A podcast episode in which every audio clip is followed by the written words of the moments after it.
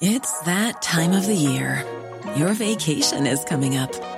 You can already hear the beach waves, feel the warm breeze, relax, and think about work. You really, really want it all to work out while you're away. Monday.com gives you and the team that peace of mind.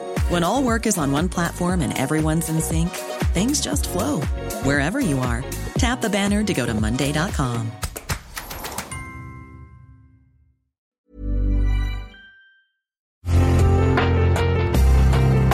Una imagen vale más que mil palabras y a veces con tan solo escuchar viajamos al mundo infinito de la reflexión. Esta es la imagen del día con Adela Micha.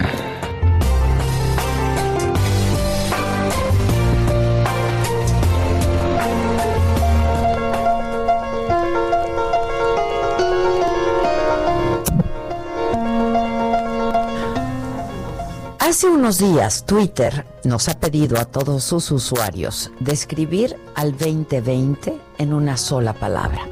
Y las respuestas llegaron hasta de las más grandes empresas del mundo. Para YouTube, por ejemplo, la expresión que mejor caracteriza este año es darse de baja. Mientras que Netflix respondió, ¿por qué? Ouch, escribió Lego. Y McDonald's lo describió como Grimos, su monstruo de color morado. Largo, dijo la cadena de comida rápida Subway. Y para la aplicación de comunicación Viber, 2020 debe ser silenciado. Y Windows opinó que debe ser eliminado. Son muchas las palabras que pueden describir a este año de pandemia. Dolor, tristeza, soledad, ansiedad, asombro. Pero hoy, hoy hablaremos de una, pérdida.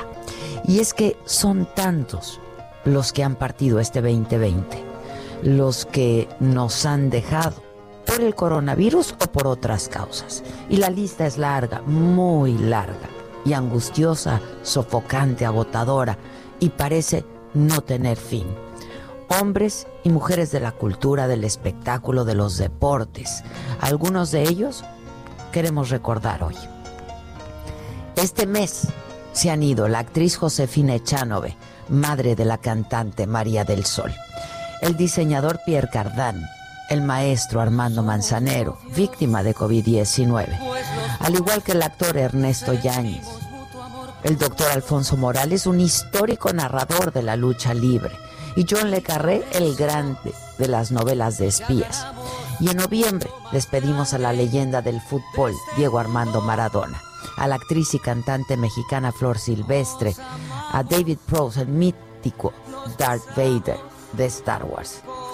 El científico mexicano y premio Nobel de Química Mario Molina se fue en octubre, al igual que el actor Sean Connery.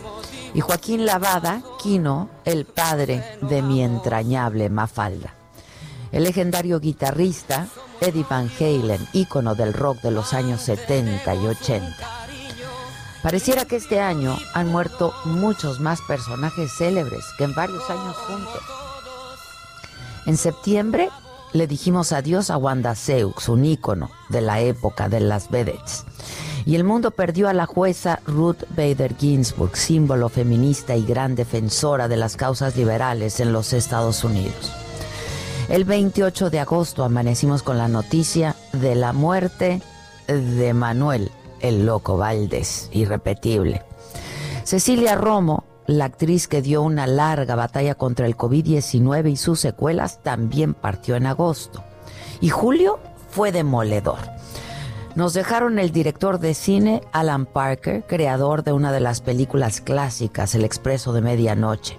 Olivia de Havilland, la legendaria actriz de Hollywood. Kelly Preston, actriz y esposa de John Travolta. Naya Rivera, la actriz de la serie Glee, Ennio Morricone, uno de los más grandes autores de música para el cine de todos los tiempos. Y mi querido, mi querido amigo Héctor Suárez, gran actor, se fue en junio. Y también ese mes despedimos a Pau Donés, líder de Jarabe de Palo, y al escritor español Carlos Ruiz Zafón, uno de los autores más leídos en las dos primeras décadas de este siglo, autor de La sombra del viento. El coronavirus en mayo se llevó a la actriz Pilar Pellicer y al cantante y compositor Yoshio y en abril a Oscar Chávez y a Luis Eduardo Aute. Don Nacho Treyes, un referente obligado del fútbol mexicano, murió en marzo, lo mismo que la estrella del country Kenny Rogers. En febrero perdimos al mítico actor Kirk Douglas y en enero la muerte se llevó a Kobe Bryant, este histórico Black Mamba de los Ángeles Lakers y a su hija Jana en un accidente de helicóptero. Y aquí en México nos dejaron el guitarrista Chamín Correa y el clavadista olímpico Carlos Girón. Tantos, tantos y en tan poco tiempo. Es desolador.